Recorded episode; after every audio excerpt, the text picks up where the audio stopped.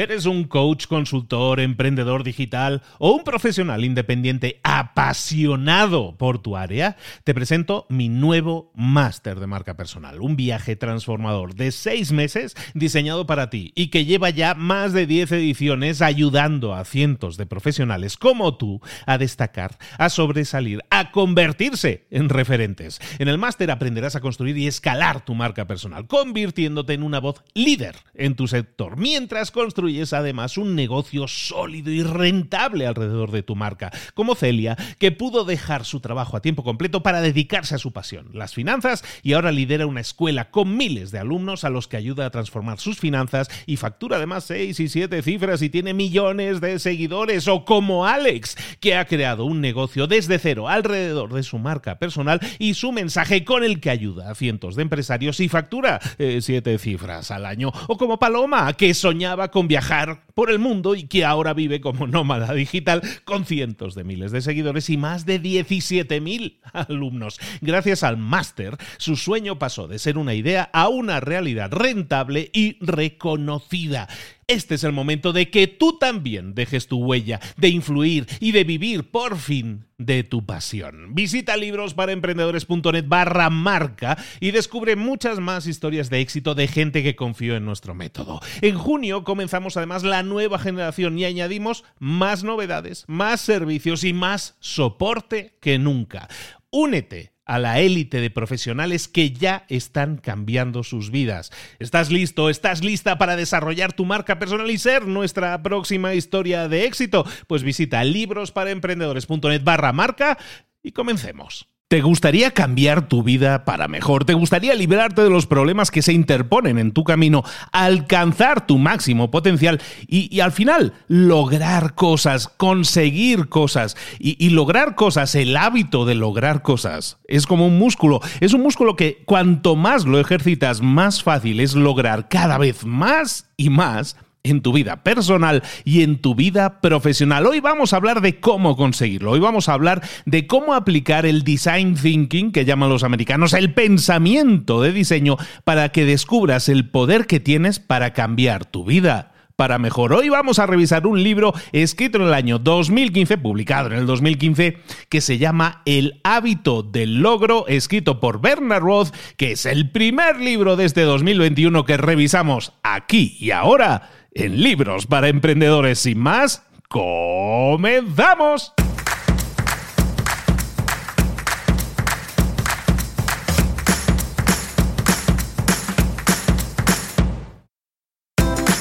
Bienvenidos al podcast Libros para Emprendedores. Para alcanzar el éxito en cualquier negocio que quieras emprender, debes formarte, debes estudiar, aprender para emprender. Y para ello, no hay nada mejor que un libro.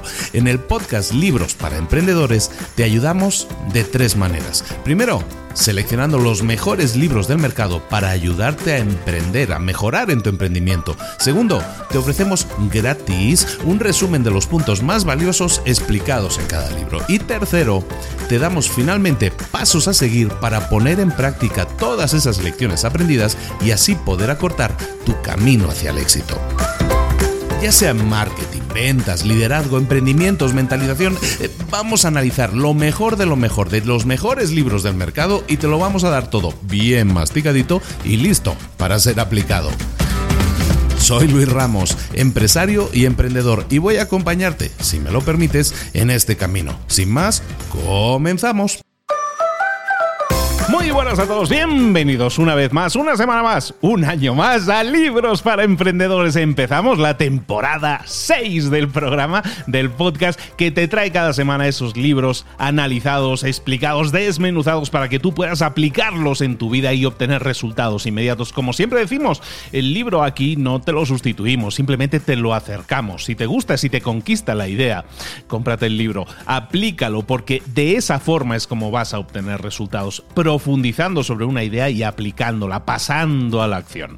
Te recordamos que no solo nosotros estamos potenciando al emprendedor que llevas dentro, también nos acompaña en este camino, por ejemplo, Librerías Gandhi. Librerías Gandhi está obsesionada con ayudar a los emprendedores y tiene toda una serie de herramientas, en este caso los libros, que te pueden servir para potenciar, para potenciar tu capital emprendedor. Si vas a gandhi.com.mx barra libros para emprendedores, ahí vas a encontrar toda una selección de libros que Gandhi, eh, la librería Gandhi ha seleccionado para ti, para ayudarte a emprender, para ayudarte a mejorar en tu emprendimiento. Y, está claro que ahora con la que nos está cayendo necesitamos toda la ayuda posible. Librerías Gandhi lo sabe y te está apoyando en ese sentido. Recuerda en gandhi.com.mx barra libros para emprendedores tienes la mejor selección de libros para emprendedores para ayudarte, para potenciarte en tu crecimiento eh, personal y profesional profesional. Y uno de los libros, precisamente, que tienes ahí en ese apartado de libros para emprendedores en Librerías Gandhi,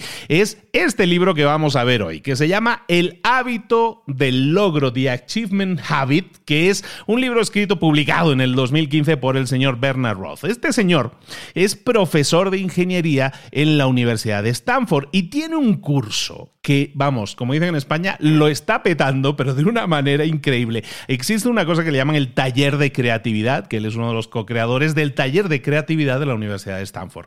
Y ahí hacen un curso, hace, él da un curso, entrega un curso que tiene que ver precisamente con el design thinking, con el pensamiento de diseño, que es el kernel, que es el corazón de este libro que vamos a ver hoy, y cómo aplicando ese design thinking, ese pensamiento de diseño, y lo podemos poner en práctica en nuestra vida personal y en nuestra vida profesional y obtener más y mejores resultados, saber cómo enfrentar problemas de una manera más constructiva, más creativa, más creativa, no intentando muchas veces destruir el problema que tenemos enfrente, sino muchas veces buscando alternativas, buscando rodeos para evitar chocar contra ese gran problema. Ese curso, como te digo, de Bernard Roth en, el, en Stanford se ha transformado en este libro que se llama El hábito del logro y es un fantástico libro que como decíamos lo puedes encontrar en librerías gandingandi.com.mx barra libros para emprendedores y es el libro que vamos a ver hoy, este libro escrito por Bernard Roth, en el que te digo se habla del pensamiento de diseño.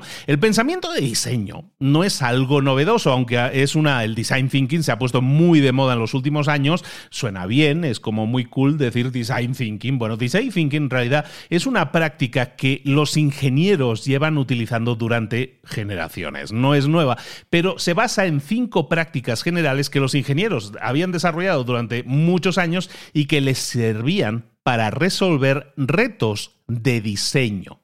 Entonces, ¿en qué se basa el design thinking? El pensamiento de diseño se basa en esos cinco principios. El, el, primer principio es la empatía, empatizar. Todo comienza por empatizar con, en este caso, tu cliente, tu usuario, y ver las cosas a través de sus ojos. De esa manera es como puedes encontrar un mejor producto, una mejor experiencia. Necesitas conocer los deseos, las necesidades de tu usuario, que es finalmente el objetivo final que, que tenga en sus manos ese producto, ese servicio. Entonces, lo primero, empatizar con tu usuario. Lo segundo, definir el problema. El problema real. Definir el problema que quieres resolver es buscar la pregunta para la cual tenemos que encontrar una respuesta. Seguramente va a haber muchos problemas, muchas capas de problemas. A lo mejor el problema que nos enfrentemos originalmente si escarbamos un poco, si le quitamos una serie de capas a la cebolla, nos encontramos que el problema en realidad de origen es otro. Y eso es lo que hacemos en ese segundo punto, definir el problema. La tercera parte de este sistema de cinco pasos es la idea, idear encontrar una serie de posibilidades que podrían funcionar, una serie de soluciones potenciales mediante brainstorming, mediante mapas mentales, mediante eh, muchas herramientas que puedes utilizar, cada uno va a preferir la suya, pero básicamente lo que buscamos es encontrar potenciales soluciones, varias potenciales eh, soluciones, idear cuáles de ellas pueden ser eh, funcionales.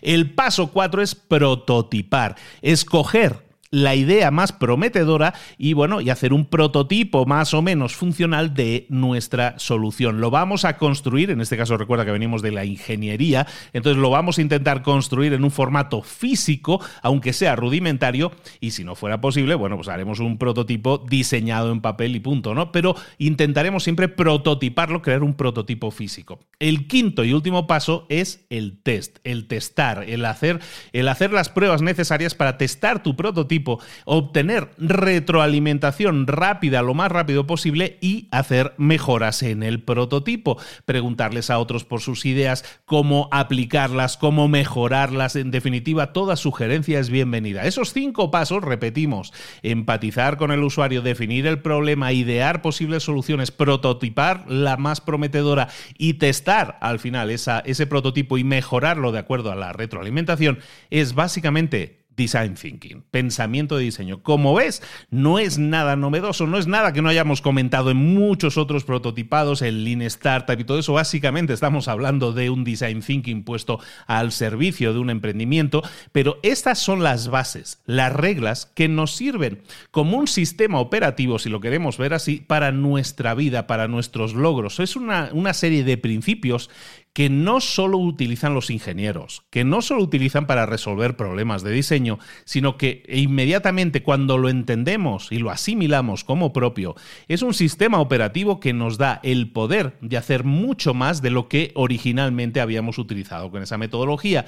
¿Por qué? Porque nos permite lograr cosas. Nos permite tener éxito logrando cosas, que es un poco el objetivo de lo que estamos hablando en este libro. Pero al final, ¿qué es el éxito? ¿Qué es el logro?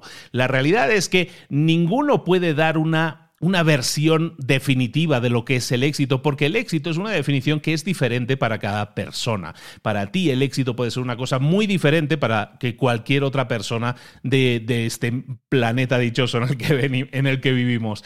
Por lo tanto, el éxito es lo que tú quieres que sea. Tú le das el significado a esa palabra. Tú escoges qué significado le vas a pegar a la palabra logro, a la palabra éxito. Por lo tanto, todo lo que quieras conseguir en esta vida para ti puede ser un éxito, aunque para otros no lo sea. Como siempre, tú eres el cristal la vara de medir que vamos a utilizar para conseguir algo, para lograr algo, que es de lo que estamos hablando aquí. Entonces, con ese tema en mente, cuando nosotros hablamos de éxito, hablamos de logro, bueno, pues para unos el éxito, el logro va a ser conseguir un premio, para otros va a ser que lo entrevisten en los medios de comunicación, para otros va a ser ganar muchísimo dinero. Y así, para cada uno el logro y el éxito van a ser cosas diferentes.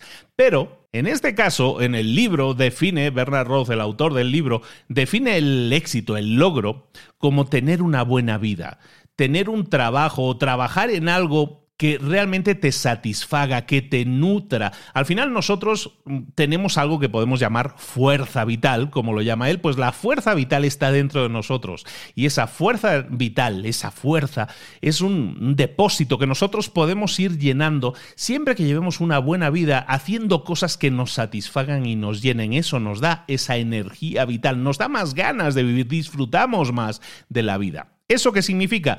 Que tenemos que enfocarnos siempre, si queremos lograr cosas, si queremos tener éxito, tenemos que ser automaestros, tenemos que autoenseñarnos a cómo manejar aspectos que pueden ser difíciles de manejar en nuestras vidas en nuestras relaciones. Tenemos que especializarnos, tenemos que aprender. Venimos a este mundo a aprender. Vamos, por lo tanto, a estar siempre analizando problemas, aprendiendo posibles eh, caminos para encontrar soluciones, siempre buscando algo que podamos hacer en nuestra vida que nos motive a hacer y que evidentemente cuando lo hagamos obtengamos también una retroalimentación y de esa manera podamos ir mejorando.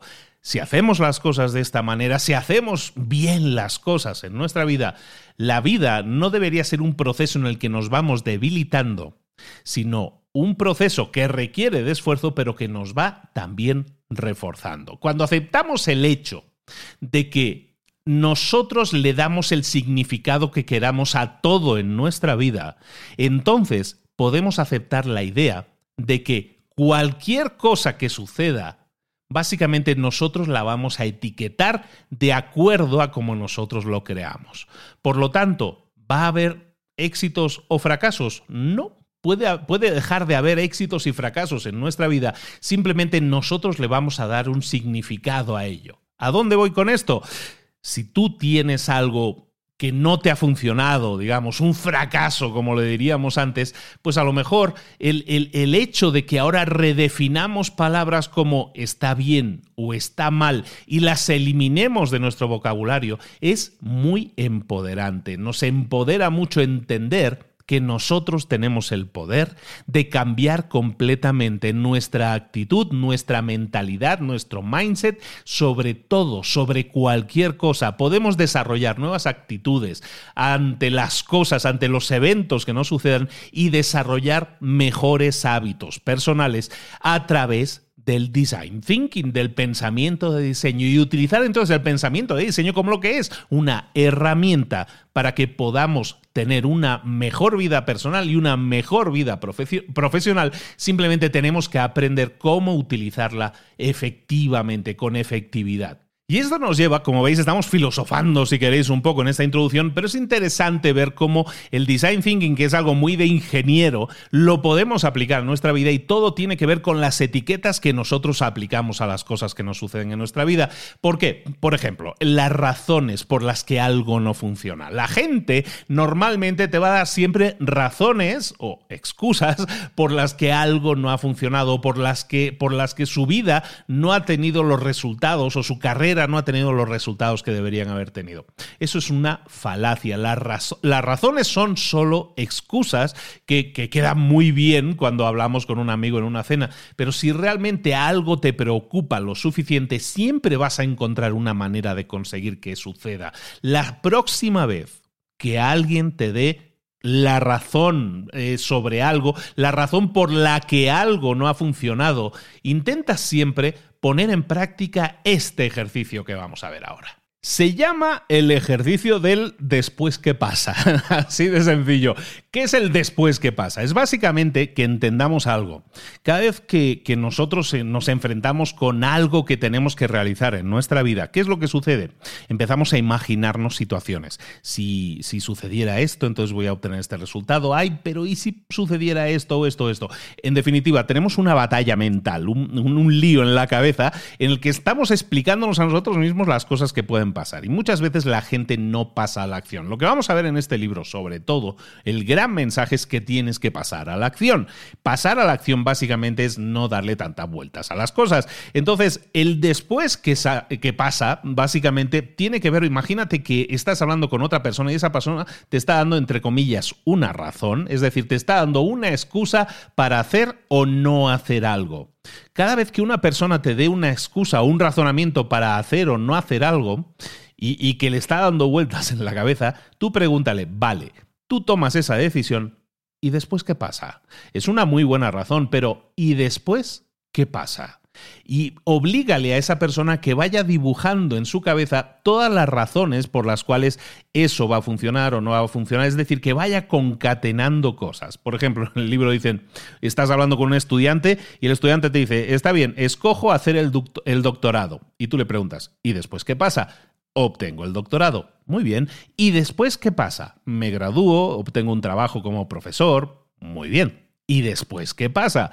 Que me caso y me compro una casa. Muy bien. ¿Y después qué pasa? Que tengo hijos. Muy bien. ¿Y después qué pasa? Mis hijos crecen y se casan. Vale. ¿Y después qué pasa? Que me hago viejo. Vale. ¿Y después qué pasa? Que me muero. ¿Vale? Entonces, por ejemplo, en este caso es un estudiante que a lo mejor está decidiendo si escoge o no hacer un doctorado.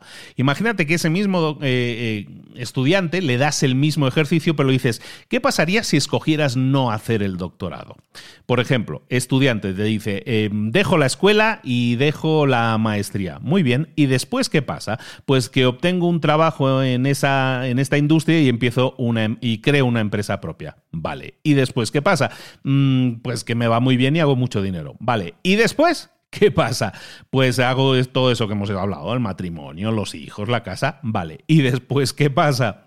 Que me hago viejo y me muero, vale. Si te das cuenta, al final, el resultado final es el mismo. No importa qué camino sigas, al final te vas a morir. Entonces, muchas veces, este es un ejemplo de que, de que muchas veces hacemos eh, acuerdos internos con nosotros mismos preguntándonos cosas de, ¿y si tomo este camino, qué pasaría? Y te imaginas que ese camino es el correcto, ¿no? Antes hablamos del, del bien y del mal, ¿no? Del acertar o errar, ¿no? Y eso no debería existir, simplemente debería existir el ejecutar, ejecutar y analizar los resultados. Y dejar de ver nuestras decisiones de vida como algo, algo así como un juez, ¿no? Que toma una gran decisión y es inapelable. No, Vamos a ver nuestra vida como algo en que a lo mejor debemos dejar de tomar tantas decisiones graves y empezar a ejecutar, empezar a probar cosas, como decíamos, pensamiento de diseño, probar, testar nuestras ideas, ver si funcionan y si no funcionan, pues obtener alguna retroalimentación. Eso es pensamiento de diseño y en este caso podría ser aplicado perfectamente a nuestra vida. Al final de lo que estamos hablando aquí es de, frases que, hemos escuchado hasta en muchos refranes o dichos populares, como el, dicen los americanos, el actions speak louder than, words, ¿no? Que las acciones hablan más fuerte que las palabras. Y ahí es donde está la clave. Al final todo se reduce a la diferencia entre, entre intentar hacer algo y hacerlo, entre hablar de hacer algo y actuar. Al final todo depende de eso, de la intención o de la atención. ¿Realmente tú tienes la intención de hacerlo? ¿Estás dispuesto a darle toda la atención que, que, requiere algo? Y muchas veces no estamos dispuestos y por eso le damos mil vueltas a las cosas. Mira, una de las mayores excusas que la gente da para no alcanzar sus metas, los logros, que es normalmente es que no tengo tiempo, me falta tiempo para hacer todo lo que debería hacer para conseguir algo, ¿no? Y esa excusa es una excusa que no se aguanta eh, por nada, ni, ni con palillos la puedes aguantar. ¿Por qué? Porque hay muchísima gente que te da ejemplos de que con las mismas 24 horas que tú tienes consiguen cosas y resultados muy diferentes a los que tú estás consiguiendo. Pregúntaselo a Bill Gates, pregúntaselo a Steve Jobs, a Einstein, a, Martin Luther King, a cualquier gente que consideremos de éxito y que han tenido, o casualidad, las mismas 24 horas en el día que tú también estás teniendo. Entonces, si ellos pudieron gestionar la forma en que trabajaban, el tiempo que tenían y dedicarlo a conseguir algo, estamos hablando de gente que en muchos casos no tenía teléfonos que son como grandes ordenadores, no tenía internet, no tenía todas esas herramientas que en teoría nos facilitan la vida, pero aún así gestionaron su tiempo, su energía de tal manera que consiguieron hacer todo aquello que querían hacer en la misma cantidad de tiempo que tú tienes. Entonces, todo se reduce al final a la intención y a la atención. ¿Tienes intención real de hacer las cosas? ¿Le vas a dedicar la atención necesaria? El pensamiento de diseño también requiere de que tú trabajes en los problemas que tienes, que los enfrentes. Pero ojo, como decíamos también antes, no intentando destrozarlos, no intentando atravesarlos. Para hacer eso, lo que tienes que hacer es analizar primero el problema. Y muchas veces el problema al que nos enfrentamos, cuando nos aparece un problema, realmente ese no es el problema real, sino simplemente un síntoma del problema real. Básicamente, tenemos una cebolla a la que le tenemos que quitar las, las, capas para encontrar una mejor respuesta, porque la mejor respuesta siempre llega cuando hacemos la pregunta adecuada. Y esto nos lleva a otro ejercicio que te voy también a ilustrar con un ejemplo que viene en el libro, que es el básicamente preguntarnos cuando nos enfrentemos a un problema, cuando tú te enfrentes a un problema, Básicamente, tradúcelo a una pregunta. Imagínate que eh, la, la, pregunta original que tú te vas a formular para resolver determinado problema es ¿cómo podría yo? Y entonces, el problema que quieres resolver. ¿eh? ¿Cómo podría yo resolver determinado problema? Una vez te hayas hecho esa pregunta, probablemente te van a venir ideas, pero Vamos a intentar profundizar un poco más. Dice el pensamiento de diseño, no te quedes ahí, Vamos a quitarle esa capa a la cebolla y vamos a seguir preguntándonos, preguntándonos cosas como, ¿qué, si yo resolviera este problema, qué significaría eso para mí? Si yo resuelvo este problema, ¿qué significaría eso para mí? La respuesta a esta pregunta te lleva a ese siguiente nivel en el que puede haber otra pregunta diferente a la original. Tienes que repetir este ejercicio tantas veces como sea necesario hasta llegar a la pregunta definitiva, a esa mejor pregunta que nos vamos a formular para obtener una mejor respuesta, una respuesta cualitativamente mejor. Cuanto más profundicemos, más opciones vamos a tener. Por ejemplo, vamos a ver esto con un ejemplo que lo vamos a ver muy fácil además, vamos a ver un par de ejemplos. Mira, Imagínate que tu cama está rota y por lo tanto no puedes dormir bien, duermes muy incómodo y te despiertas toda la noche. Bueno, ese es el problema. Entonces, tu pregunta original es, eh, ¿cómo podría yo, no? Decíamos, ¿cómo podría yo reparar mi cama, ¿no? ¿Cómo podría yo reparar mi cama? Esa es tu pregunta original, ¿vale? Si seguimos este pensamiento de diseño que nos proponen en el libro, la siguiente pregunta que deberíamos hacernos en realidad es, eh, si resuelvo este problema, ¿qué significaría para mí? ¿Qué significaría para mí resolver este problema? Resulta que si tú te centras en esta pregunta, que es una mejor pregunta, te, te dirías, bueno, pues yo lo que quiero no es reparar la cama. Yo lo que quiero realmente, lo que significaría para mí resolver ese problema, pues significaría una buena noche de sueño y que me sentiría mucho mejor, más relajado, más, más descansado. ¿Vale? Entonces, cuando nos hacemos ese tipo de preguntas, nos encontramos a un nivel más avanzado. Entonces, nuestra nueva y mejor pregunta, entonces es el cómo podría yo, volvemos a hacerlo, pero ya no podríamos, ya no nos preguntaríamos cómo podría yo reparar mi cama, sino me preguntaría cómo podría yo obtener una mejor noche de sueño. Si te fijas, en la, pregunta original es cómo podría yo reparar mi cama, pero si me pregunto, oye, ¿para qué quiero? O sea, ¿qué, significaría para mí reparar ese problema o reparar mi cama? ¿Qué, ¿Qué pasaría? Pues resulta que entonces dormiría mejor, ¿vale? Entonces vamos a activarnos mejor con esa pregunta. ¿Qué puedo hacer? ¿Qué podría hacer para dormir mejor, para obtener una mejor noche de sueño. Y entonces, ¿qué va a suceder? Cuando nosotros hacemos este ejercicio, las soluciones potenciales, si te acuerdas aquellos pasos del pensamiento de diseño, las soluciones potenciales pueden ser varias y pueden ser diferentes. A lo mejor no tengo que atacar directamente el problema de reparar la cama, sino que puedo pensar en otras cosas diferentes. Soluciones potenciales. Sí podría incluir reparar la cama, evidentemente, pero también a lo mejor otra solución al problema podría ser muy simple, comprar una cama nueva.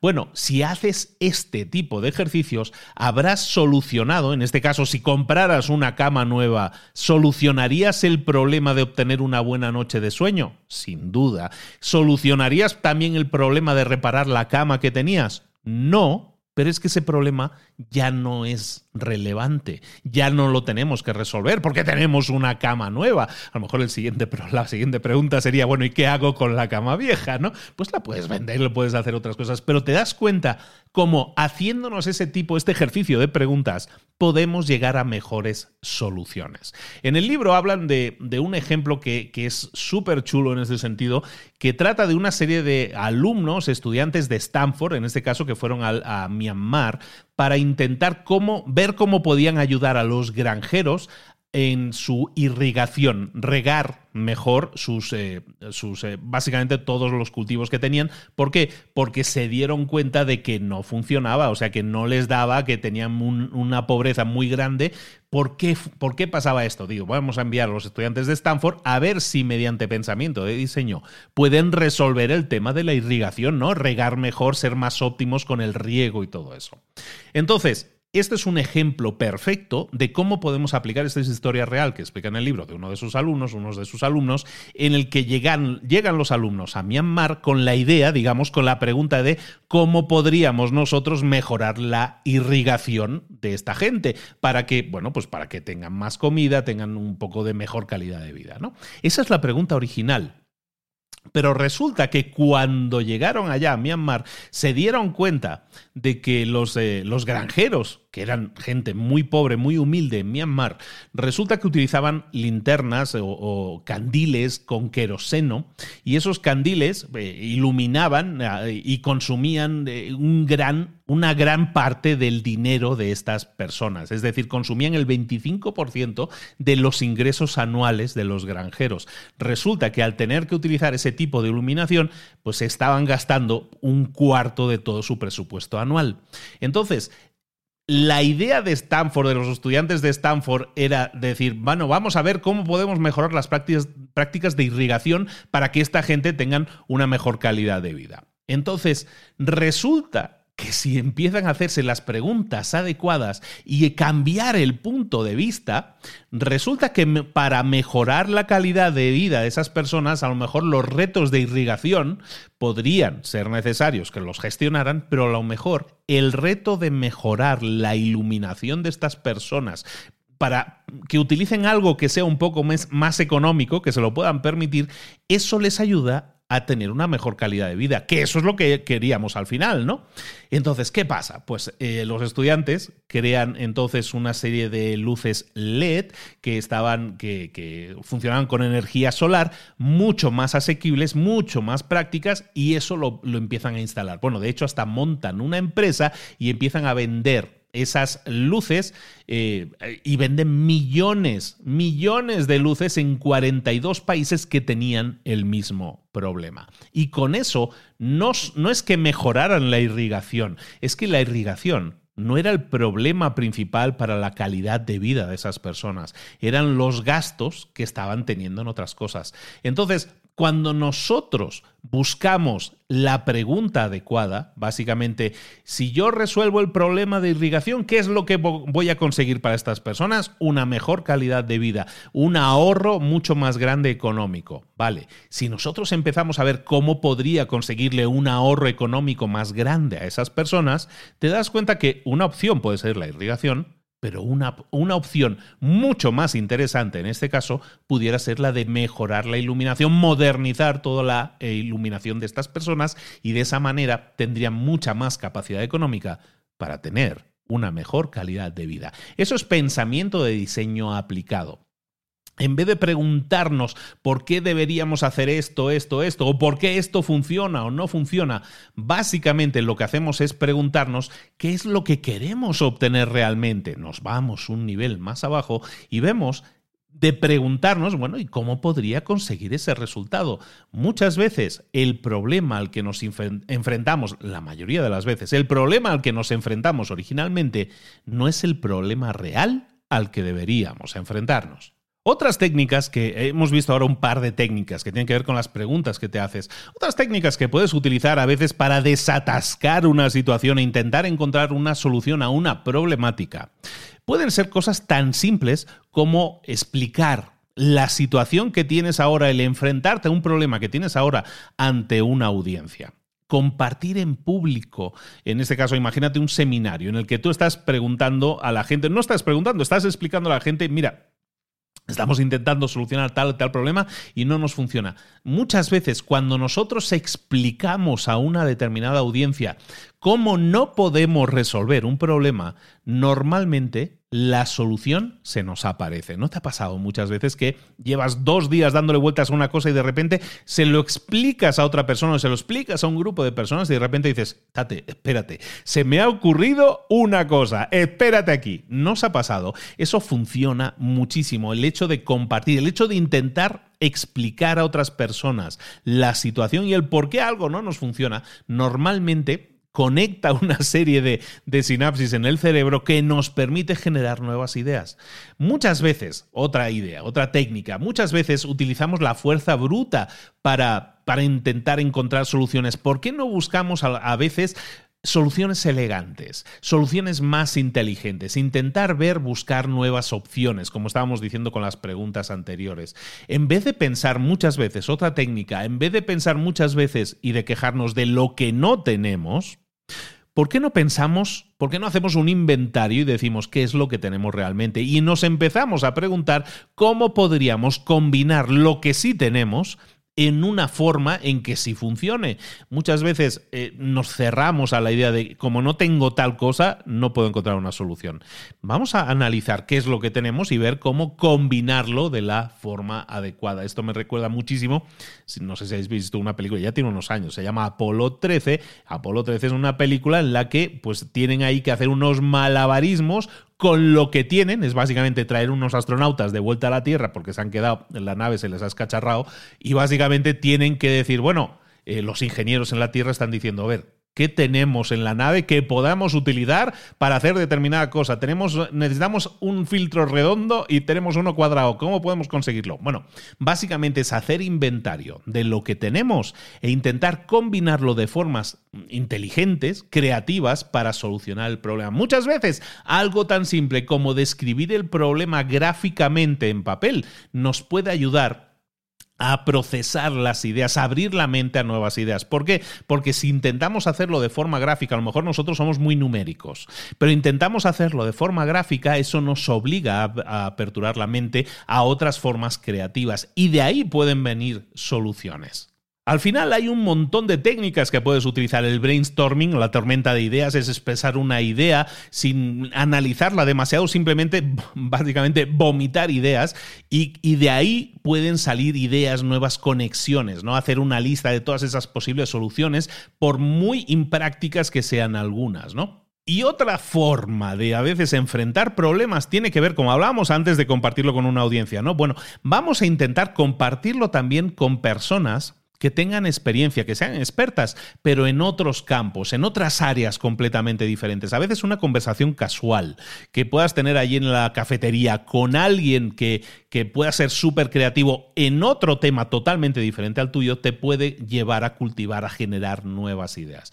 Al final, cambiar de ideas tiene que ver con exponerse, con forzarse a salir de esa área en la que estamos pensando habitualmente. El, pensamiento de diseño nos lleva a generar nuevas posibles soluciones, vamos a llevar un registro de todas esas posibles ideas y vamos a ver cómo esas ideas que tenemos ahora mismo, a lo mejor combinándolas de la fórmula, de la forma adecuada, nos puede servir para obtener un resultado. El típico, eh, eh, la típica situación, le llaman los americanos el what if, ¿no? El, em, el qué pasaría si.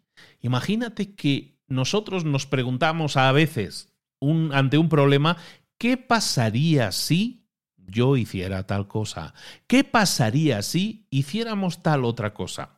Y eso nos puede llevar a, una cadena de pensamientos que nos puede llevar a, pues a tener debates en grupo o incluso a encontrar potenciales soluciones. Cuando tengamos esas potenciales eh, soluciones, lo que vamos a ver es buscar combinatorias, si es posible vamos a intentar ver cuáles tienen más posibilidades de funcionar, vamos a preparar diagramas, vamos a intentar prototipar soluciones, aquella solución, como decíamos en pensamiento de diseño al principio, prototipar la solución que creamos más efectiva. Y entonces tratar de atacarla directamente, ver si funciona y si no funciona, analizar cómo la podemos mejorar. Al final, todo esto se basa en pensar creativamente en formas de enfrentar un problema.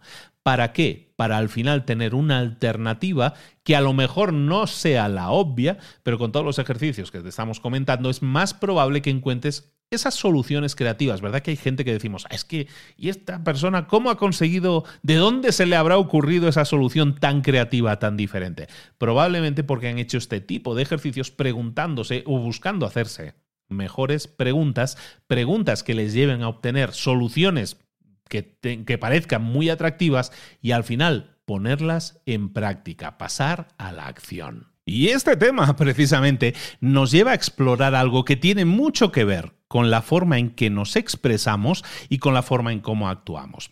En, una parte del libro eh, que estamos viendo, recordemos, estamos viendo el hábito del logro, cómo conseguir hacer cosas, cómo hacer de, del hecho de conseguir cosas, hacer un hábito. Evidentemente, todo eso tiene que ver, como estamos insistiendo varias veces, en acción, en pasar a la acción. Y eso nos lleva a hablar ahora del lenguaje que utilizamos. Porque el lenguaje que nosotros utilizamos cuando hacemos las cosas tiene mucho que ver también con nuestra intención y nuestra atención que, comentábamos antes. Hay una gran grandísima diferencia entre intentar hacer algo y realmente hacerlo.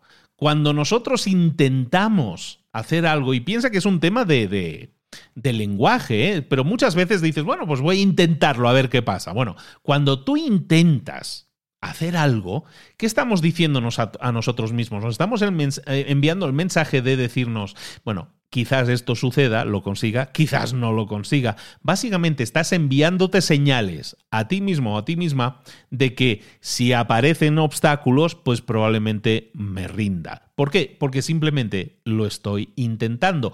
En cambio, cuando tú te centras en hacer algo, en conseguir algo, en lograr algo, entonces vas a hacerlo y no importa que, eh, que, sucedan obstáculos, que aparezcan barreras o cosas problemáticas, en definitiva, que siempre va a haber piedras en el camino, pero como tú te has centrado en hacer, en conseguir, en lograr eso, básicamente tú lo que vas a hacer es seguir enfrentando esos problemas de forma activa y, y no abandonar. Simplemente el cambio es dejar de decir voy a intentar hacer y el cambio es decir voy a hacer. Las dificultades en el camino van a aparecer siempre, en cualquiera de las dos formas. Si tú intentas hacer algo, si vas a hacer algo, eso, mm, los obstáculos van a aparecer en el camino. Pero cuando nosotros nos enfrentamos de esta manera, con esta mentalidad, la forma en que enfrentamos la vida tiene siempre un sesgo que nos lleva a la acción. La acción nos lleva a intentar siempre superar problemas. Es mucho mejor hacer cosas que no esperar a las condiciones adecuadas. Mm, en el libro nos hablan de Mark Zuckerberg y de los chicos de Facebook que estaban en Harvard y no esperaron en su caso, no esperaron, aunque no, ni siquiera acabaron la universidad la mayoría, no esperaron acabar la universidad para decir, bueno, y cuando acabemos montamos la empresilla, ¿no? No, no, directamente en los dormitorios allí del, del, del college de Harvard, ahí empezaron a montar su empresa, no esperaron a graduarse de la universidad, a tener un título, sino que ya estaban haciendo, estaban haciendo, no estaban intentando, estaban haciéndolo.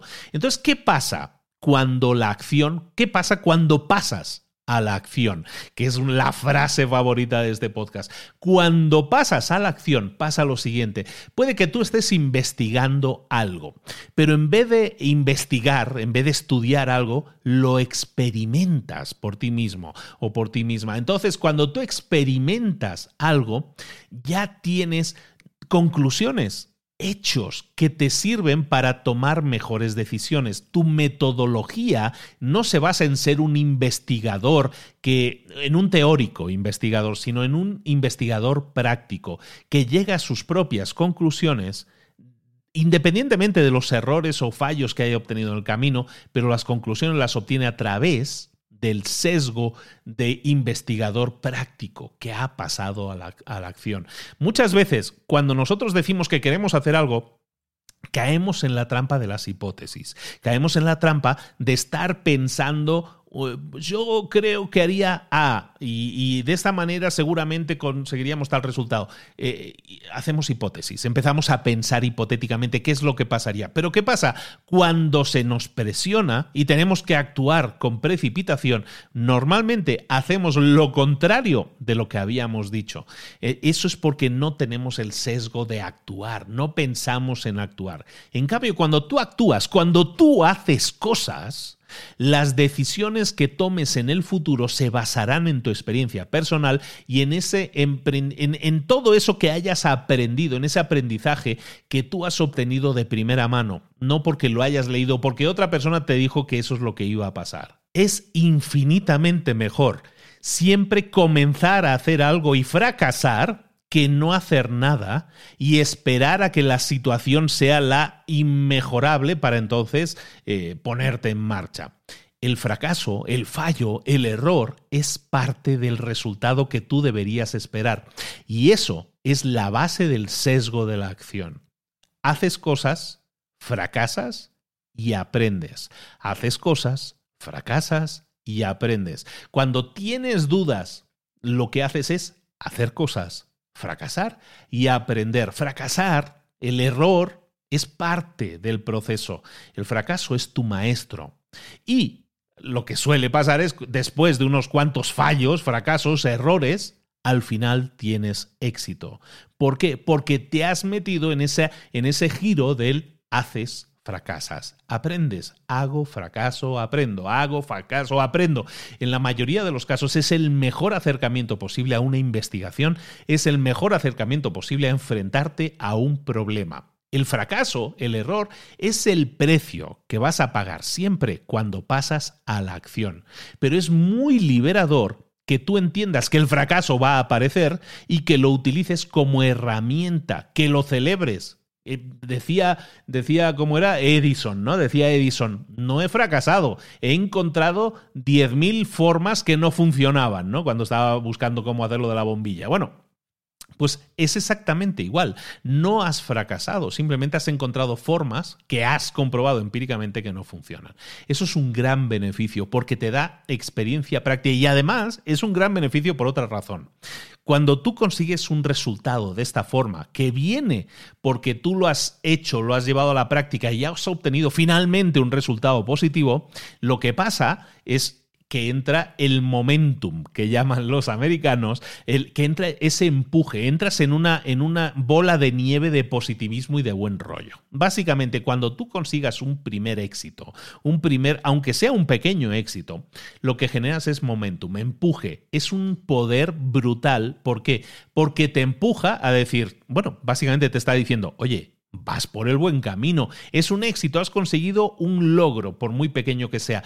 Entonces entras en ese hábito del logro que te empuja, te da energía, te da autoestima y te empuja a conseguir más y mayores éxitos en el futuro. Cuando das el primer paso y consigues hacer algo nuevo que funciona, entonces vas a saber que ese empuje, que estás en el camino adecuado y que entonces, si ya has conseguido algo que tiene un tamaño de 10, es muy probable que si sigues por ese camino y ahora con esa práctica consigas que el siguiente resultado sea tamaño 20 o tamaño 50 o tamaño 1000. Básicamente tienes el empuje para conseguir grandes cosas, siempre que pasas a la acción.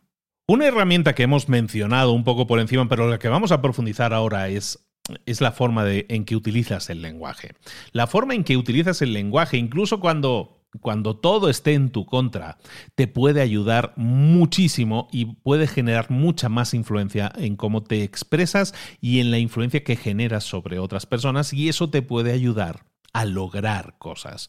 Aprender a comunicarte, habilidades comunicativas son básicamente la cimentación que necesitas para conseguir los logros. ¿Te has dado cuenta muchas veces cómo utilizas el lenguaje y cómo el uso del lenguaje, del uso del lenguaje puede impactar el acercamiento a algo para que tenga el objetivo, se logre el objetivo, tengas un logro determinado. Por ejemplo, mucha gente, vamos a hablar de ejemplos de, de lenguaje ahora mismo, mucha gente se acostumbra a decir no a todo. Mucha gente dice no a muchísimas oportunidades, pero si entraran en el hábito de decir sí, muchas veces tendrían acceso a más y mejores oportunidades.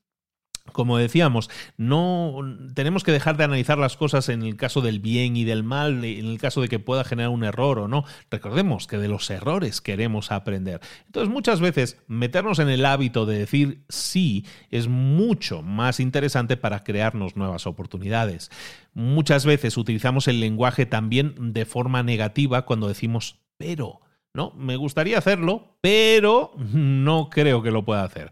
Si nosotros sustituyéramos siempre la palabra pero por la palabra y, por la conjunción, si yo la sustituyo, ¿qué es lo que sucede? Cada vez que yo mm, esté tentado, en mi caso, de decir pero, eh, y lo sustituyo por y, eso va a hacer que mi mente esté mucho más abierta, mucho más colaborativa y mucho más inclusiva. Y lo que voy a hacer es no buscar obstáculos, intentar idear obstáculos o encontrar peros o encontrar cosas negativas, sino y va a significar añadir cosas positivas a esa idea de la que estés hablando. Sustituir el y cuando estés diciendo, cuando quieras decir, pero te va a ayudar muchísimo.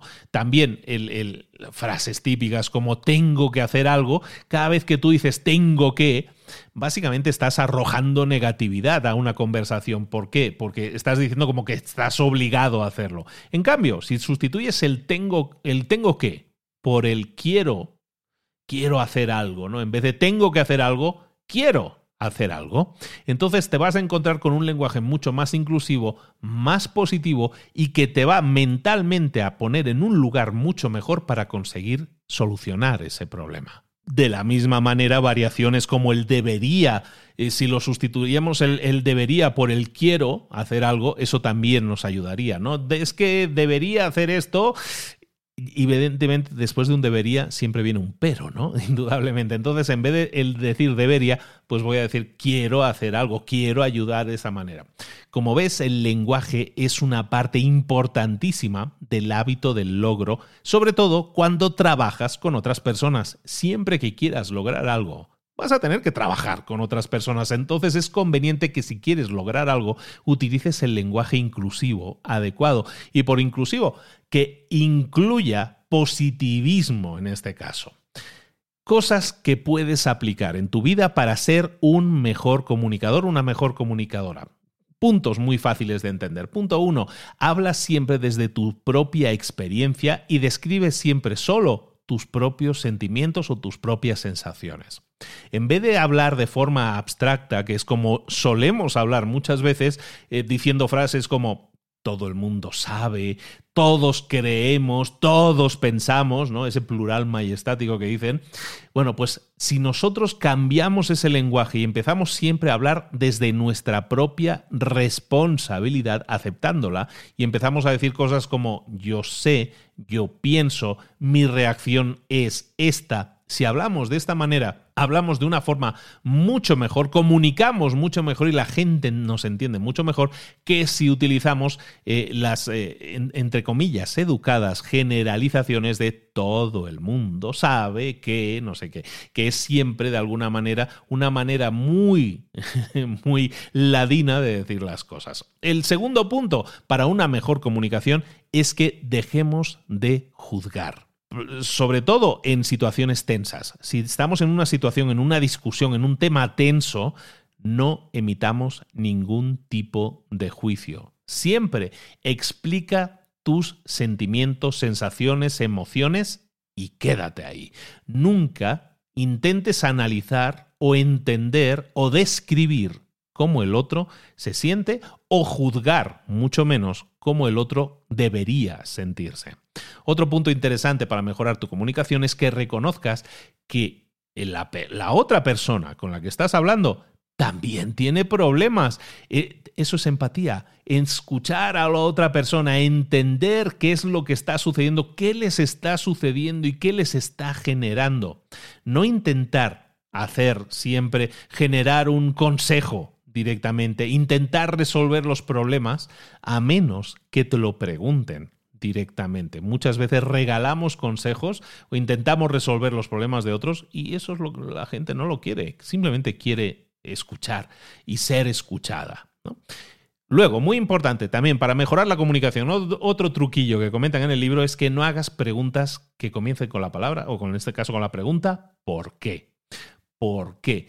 Son preguntas que siempre van a hacer que la otra persona se ponga a la defensiva. Entonces, en vez de hacer preguntas por qué, vamos a intentar eliminar cualquier pregunta por qué y vamos simplemente a definir cuál es nuestra postura ante una determinada cosa y lo vamos a dejar ahí. Nunca vamos a, preguntarle a la otra persona el por qué, porque de esa manera lo que vamos a obtener es eh, crispación se van a poner a la defensiva. Luego, empatiza siempre y escucha primero, como decían en los siete hábitos, escucha primero a la otra persona antes de hablar. No interrumpas.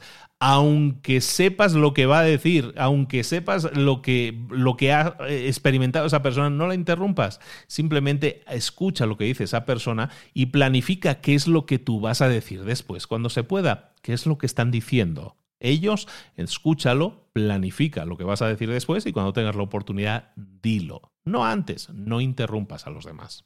Relacionado con este tema y también para mejorar la comunicación, que hay muchísimos puntos, intenta siempre clarificar, repetir qué es aquello que estás escuchando. Muchas veces te están explicando cosas y tú las puedes estar entendiendo de, una manera, pero la intención de esa persona a lo mejor es muy diferente. A veces las palabras son difíciles de, de utilizar y mucha gente no tiene a lo mejor una gran habilidad con la palabra y le cuesta describir la situación entonces en ese caso identifica o intenta identificar el problema principal y simplemente verifica asegúrate de que lo has entendido correctamente. Los grandes comunicadores utilizan siempre este tipo de frases todo el tiempo. Eh, frases del estilo, ah, vale, entonces lo que yo estoy entendiendo es, ¿no? Y, decir, y básicamente repetimos qué es lo que nosotros estamos entendiendo. Lo que estoy entendiendo es que tú, bla, bla, bla, bla, bla, bla. O según lo que yo escucho, yo creo que tu problemática va por aquí. Eh, déjame verificar si lo he entendido bien. Tú estás diciendo que, bla, bla, bla. Básicamente todo este tipo de frases lo, que te sirven es para verificar que lo has entendido correctamente, pero también para emitir un, emitir un mensaje de decirle a la otra persona, te he escuchado, estoy empatizando contigo y es tanto así que quiero repetirte lo que yo he entendido para ver si lo he pillado bien o me, o me he liado. Ser un gran comunicador también implica saber manejar conversaciones difíciles, esas en las que hay sentimientos, en las que hay creencias, en las que hay em, temas que están en tela de juicio. Y esas conversaciones van a mejorar siempre cuando tú intentes cambiar la atmósfera de forma positiva. Tener unas buenas habilidades a la hora de comunicarte te van a afectar positivamente en todas las áreas de tu vida. Puede ser la diferencia entre conseguir un trabajo o no conseguirlo, entre conseguir una conexión con una persona que necesitas, con la que necesitas conectarte o no, o incluso poder sobrevivir a crisis que puedan estar sucediendo y que puedan afectar incluso a tu reputación o a tu persona como a, nivel, a un nivel personal. El mejor comunicador no es necesariamente la persona que conoce las mejores y más bonitas palabras y expresiones, ni el más simpático ni el más sonriente. El mejor comunicador es la persona que pone toda su atención a lo que los otros están diciendo y les hace saber además que están siendo escuchados. Lo comentábamos al inicio. Eh, en esta vida, señoras y señores, hemos venido a enfrentar problema tras problema. Aprendemos, los humanos, aprendemos de la repetición. Todos los días estamos repitiendo y eh, eh, la repetición que hacemos es enfrentarnos, resolver problemas. Siempre estamos resolviendo más problemas incluso de los que nos damos cuenta porque ya, ya, ya tenemos la mecánica, digamos, aprendida. Pero sin embargo, ¿qué pasa cuando aparecen nuevas oportunidades. Eh, hablábamos antes del, lenguaje del sí y el no, ¿no? Nos acostumbramos a decir que no, pero también estábamos viendo de, de cómo manejar esas situaciones en las que si tomamos una decisión, el resultado va a ser uno. Si tomamos la decisión contraria, a lo mejor vamos a conseguir la misma meta, el mismo final, ¿no? Al final no vamos a morir todos. Entonces, ¿cómo respondes a una nueva oportunidad que aparece en tu vida personal o en tu vida profesional. ¿La aceptas o la niegas? Eh, mucha gente, por automatismo, rechaza, dice que no, ¿no? ¿Aparece una nueva oportunidad? No. No, no me muevo de mi zona de confort, me quedo aquí. ¿Para qué me voy a arriesgar? En cambio, hay otras personas que dicen sí, siempre que pueden a toda oportunidad que se les presenta y luego intentan llevarla a cabo de la mejor manera posible.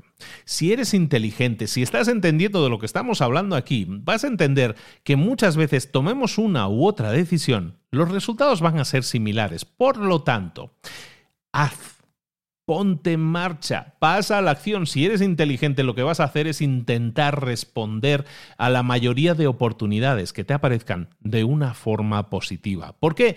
Porque no hay forma real de saber por adelantado ¿Cómo va a terminar eso? Entonces te va a ayudar muchísimo más hacerlo que no hacerlo. ¿Por qué? Porque vas a tener experiencia, vas a saber si vas en la dirección adecuada o no. Es decir, vas a tener certeza absoluta de que ese camino o funciona o no funciona.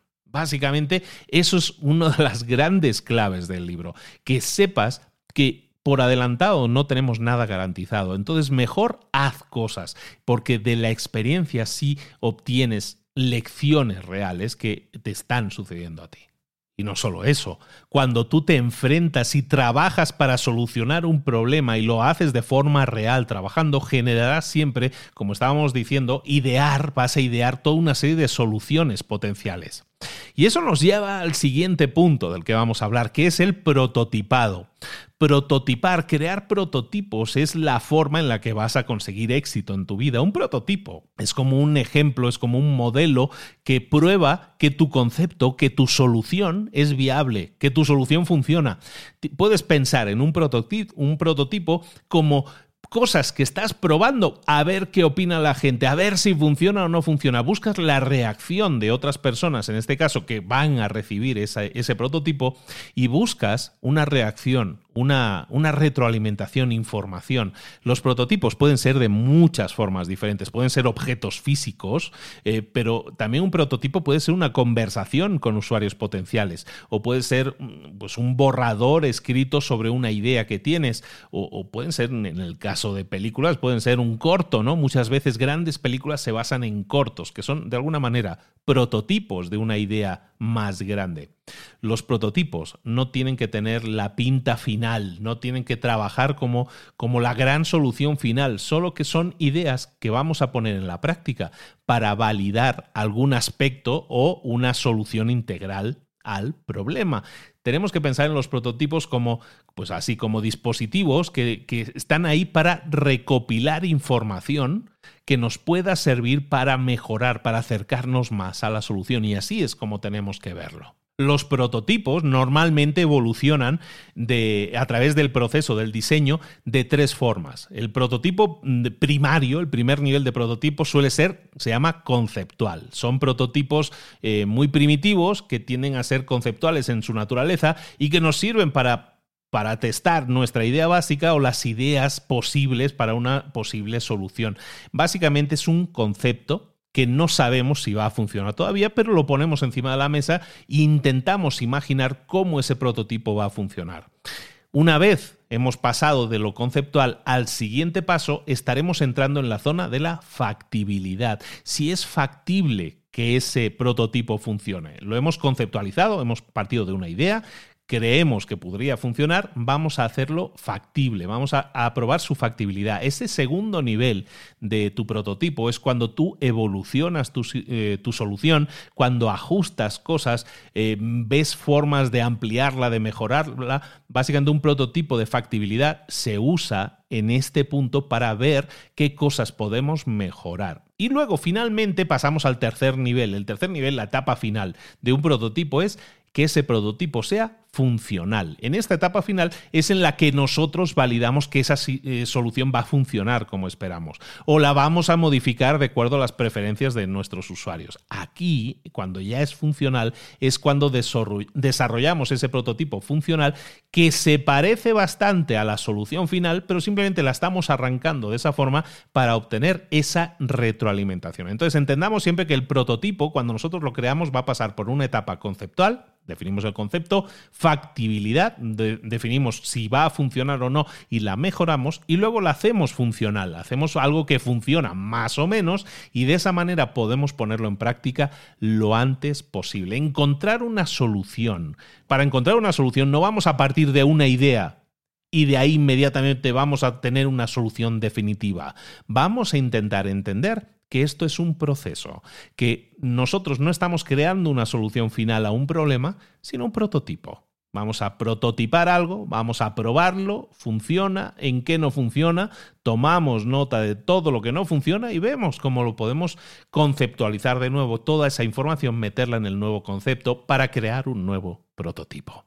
Al final, y con este tema vamos a terminar, vamos a ir cerrando nuestro análisis de este libro, es que busquemos ser la causa de cosas buenas en la vida, no la víctima de las circunstancias. Básicamente de lo que hemos estado hablando ahora, de ser proactivos, de estar activos y, no esperar a que otras personas hagan las cosas por nosotros, sino nosotros ser aquellos, eh, aquellos que causan las cosas buenas en la vida. Básicamente tú vas a conseguir más cosas en, el, en, la vida si decides ser la causa de esa temática en vez de esperar que alguien más lo haga por ti o esperar que las eh, circunstancias sean las perfectas para entonces ponerte en marcha. Tienes que hacer un compromiso contigo mismo, contigo misma, de probar las cosas por ti mismo y, y ver qué es lo que sucede en vez de confiar en lo que otras personas dicen.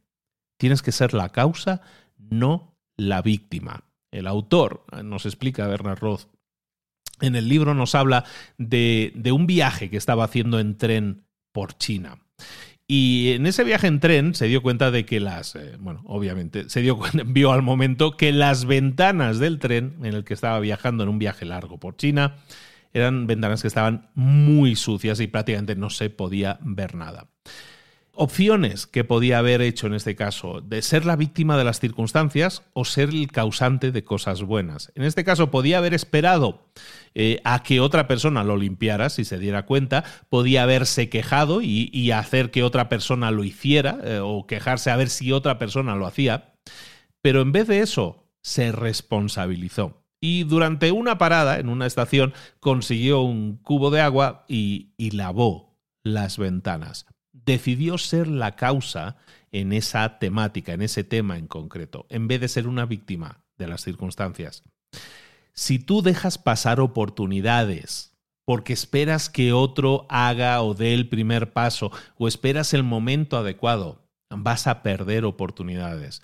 Y muchas veces, aunque sea en un viaje en tren, eh, limpiar tus ventanas te puede permitir disfrutar de un viaje mucho mejor de admirar el paisaje, de no perderte la oportunidad de, disfrutar de un viaje único. No esperes a que otros actúen por ti. Considera que empoderante es aceptar la responsabilidad de tus propias experiencias y actuar en consecuencia. Ser la causa en esos temas significa aceptar tu responsabilidad total y pasar a la acción. Esto es pensamiento de diseño. Esto es el design thinking que estamos hablando aquí. Pero el design thinking, el pensamiento de diseño, solo funciona si aplicas los principios que decíamos al inicio, vamos a recordarlos ahora. Simplemente el hecho de que conozcas cómo funciona esto no cambia nada. El hecho de que escuches mis resúmenes durante estos años no cambia nada. Lo que cambia es que lo pongas en práctica que pases a la acción. Es por eso que el pensamiento de diseño, el design thinking, funciona, porque está basado en que pongas algo en práctica. No te quedes analizando la metodología y diciendo, ay, hasta que no me sepa de memoria todos los pasos no voy a hacer nada. No, aplica el pensamiento de diseño. Vamos a recordar pasos que tienes que tener en cuenta para aplicar en tu vida tu vida personal o en tu vida profesional el pensamiento de, diseño.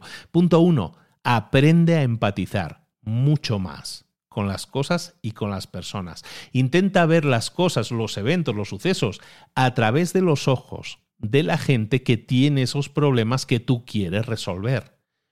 Todo el mundo tiene problemas no resueltos.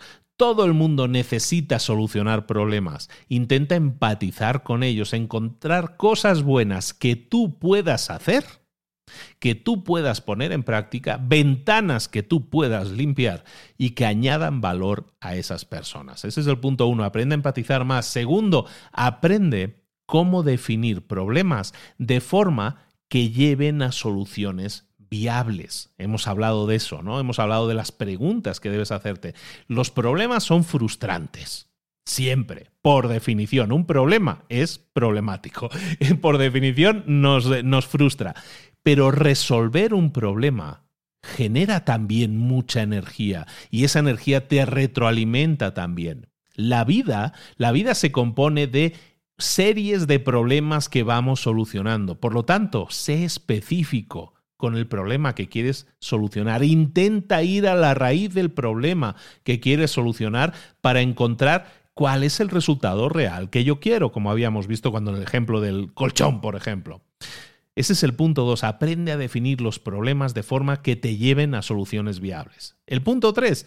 Recuerda utilizar todas las técnicas que hemos estado comentando para encontrar posibles soluciones. No hay una única solución para las cosas, no hay una única solución para los problemas, normalmente. Pero simplemente si te aseguras de que estás resolviendo el problema adecuado y no tratando un síntoma en vez del problema real, es entonces cuando te estás haciendo las preguntas correctas. Cuarto punto, una vez hayas clarificado las cosas y estés seguro de que estás atacando el problema correcto, entonces prototipa una solución. Es decir, ponte en marcha inmediatamente y crea una solución funcional para ese problema, para ponerlo en práctica. Prototipar tus ideas no significa que te vayan a funcionar a la primera lo más seguro es que no te funcionen a la primera. Y está bien, no pasa nada. Muchas veces los prototipos eh, eh, más tempranos de un vehículo, de un coche, te sirven simplemente para obtener información, para saber si eso funciona bien, si corta bien el viento o no. Básicamente nos sirve para establecer si vamos por el camino correcto o no. Pero lo que hacemos es ponerlo en práctica inmediatamente para saber si ese prototipo apunta maneras y nos va a llevar al camino adecuado para obtener una solución. Una vez tengas ese prototipo que es así medio medio feo, pero funciona o por lo menos funciona, tiene una cierta funcionalidad, entonces pausa un momento, analiza cómo funciona, aprende de ese ejercicio, obtén información y vuelve a aplicarlo vuelve a analizarlo, vuelve a crear un siguiente prototipo que capture toda esa información, toda esa retroalimentación que te han dado los usuarios finales que estén validando todo eso. La validación es lo más importante y la validación no es otra cosa que tener una idea, prototiparla, ponerla en práctica y analizar si funciona o no funciona y si no funciona o si funciona, retroalimentación, información, qué puedo saber, qué puedo aprender de esta práctica y qué puedo aprender para mejorarlo en la siguiente iteración, en la siguiente vuelta en la que haga una, un siguiente prototipo. Esto es pensamiento de diseño y eso es lo que te va a permitir integrar en tu vida el hábito del logro. Lograr cosas no se logran de forma divina o poniendo una velita a la Virgen, como siempre comentamos. Normalmente se consiguen de una forma más empírica, más segura. El hábito del logro se logra haciendo cosas, poniendo en práctica, prototipando, validando nuestras ideas e intentando siempre volver a intentarlo, pero de una forma mejorada. Esto es el resumen, este es mi análisis del hábito, del logro, libro de Bernard Roth publicado en el año 2015 que espero que te haya gustado mucho y que nos sirve, tiendo a, en los eh, primeros libros de cada año de que tengan que ver, ya como ya como ya como soy veterano en esto del podcast, ya tengo ya como unos hábitos. Uno de ellos es hablar de libros que tengan que ver con hábitos, siempre que estamos iniciando un año. Y en este caso se me hace interesantísimo que el hábito del logro sea el libro que estemos visitando. ¿Por qué? Porque como ves, no habla de hábitos en sí mismo, sino habla de formas de trabajar. Pero esas formas de trabajar, formas de enfrentar un problema, que es básicamente lo que hemos estado hablando, es lo que te permite generar un resultado y es lo que te va a permitir generar más y mejores resultados en tu vida. ¿Cómo puedo mejorar en mi vida? Enfrentando problemas no esperando que se resuelvan solos. ¿Cómo puedo enfrentar problemas? Analizándolos, empatizando, creando posibles soluciones, viendo posibles alternativas, haciéndome las preguntas adecuadas y viendo entonces si el prototipo, si la probada que voy a hacer funciona o no funciona. Y si no funciona, no me voy a fustigar, sino que voy a decir, era previsible que no funcionara, pero que he aprendido de esta prueba para que en la siguiente prueba que, que yo realice, las cosas funcionen un poco mejor. Espero que te haya gustado mucho el hábito del logro. Recuerda, lo puedes encontrar en gandhi.com.mx. Es uno, eh, barra libros para emprendedores, perdona. Es uno de los libros recomendados por libros para emprendedores y que también recomienda Gandhi para ayuda a ti que eres emprendedor y que quieres eh, crecer en tu emprendimiento. Muchísimas gracias a Gandhi por la oportunidad de colaborar y espero que te haya gustado mucho este libro y recuerda, en librosparaemprendedores.net tienes más de 100, bueno, más de 150 episodios en los que encuentras resúmenes de libros, análisis de libros que no tienen otra intención que ser herramientas no son metas en sí mismo. La meta no es que escuches muchos resúmenes, la meta no es que leas muchos libros, la meta es que utilices los libros como lo que son herramientas para conseguir un resultado. Hazte las preguntas correctas, hazte las preguntas adecuadas para obtener la mejor solución y como decimos por aquí desde hace ya unos años, una vez obtengas esa idea, ponla en práctica. Pasa a la acción. Señoras y señores, bienvenidos al 2021. Nos seguimos viendo por aquí en Libros para Emprendedores y ojo, con muchísimas novedades con contenidos exclusivos nuevos y nuevas series de contenidos en YouTube, en el canal de YouTube de Libros para Emprendedores. Si no estás suscrito, si no estás suscrita, suscríbete ahora mismo porque esta misma semana empezamos a crear nuevos contenidos con nuevos colaboradores. La cosa está creciendo y tenemos un tren que yo creo que vale la pena, al que yo creo que vale la pena subirse. No solo eso, contenidos exclusivos para YouTube, contenidos exclusivos para Instagram. Recuerda también suscribirte y seguirnos ahí. ¿Dónde? Libros para emprendedores en Instagram, arroba libros para emprendedores. En YouTube, busca libros para emprendedores, busca Luis Ramos, ahí me encuentras.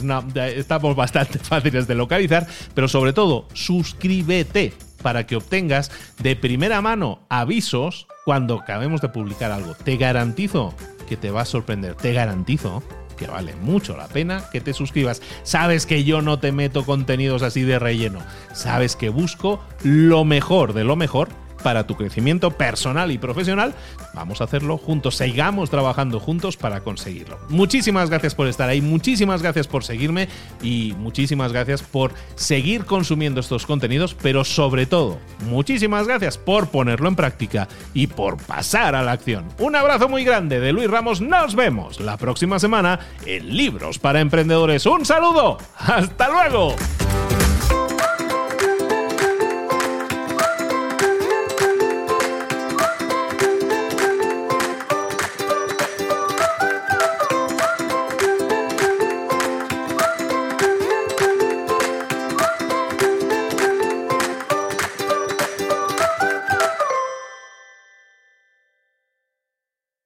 ¿Eres un coach, consultor, emprendedor digital o un profesional independiente apasionado por tu área? Te presento mi nuevo máster de marca personal, un viaje transformador de seis meses diseñado para ti y que lleva ya más de 10 ediciones ayudando a cientos de profesionales como tú a destacar, a sobresalir, a convertirse en referentes. En el máster aprenderás a construir y escalar tu marca personal, convirtiéndote en una voz líder en tu sector, mientras construyes es además un negocio sólido y rentable alrededor de tu marca, como Celia, que pudo dejar su trabajo a tiempo completo para dedicarse a su pasión, las finanzas, y ahora lidera una escuela con miles de alumnos a los que ayuda a transformar sus finanzas y factura además seis y siete cifras y tiene millones de seguidores, o como Alex, que ha creado un negocio desde cero alrededor de su marca personal y su mensaje con el que ayuda a cientos de empresarios y factura eh, siete cifras al año, o como Paloma, que soñaba con viajar viajar por el mundo y que ahora vive como nómada digital con cientos de miles de seguidores y más de 17.000 alumnos. Gracias al máster, su sueño pasó de ser una idea a una realidad rentable y reconocida. Este es el momento de que tú también dejes tu huella, de influir y de vivir por fin de tu pasión. Visita librosparaemprendedores.net barra marca y descubre muchas más historias de éxito de gente que confió en nuestro método. En junio comenzamos además la nueva generación y añadimos más novedades, más servicios y más soporte que nunca. Únete a la élite de profesionales que ya están cambiando sus vidas. ¿Estás listo? ¿Estás lista para desarrollar tu marca personal y ser nuestra próxima historia de éxito? Pues visita librosparaemprendedores.net barra marca y comencemos.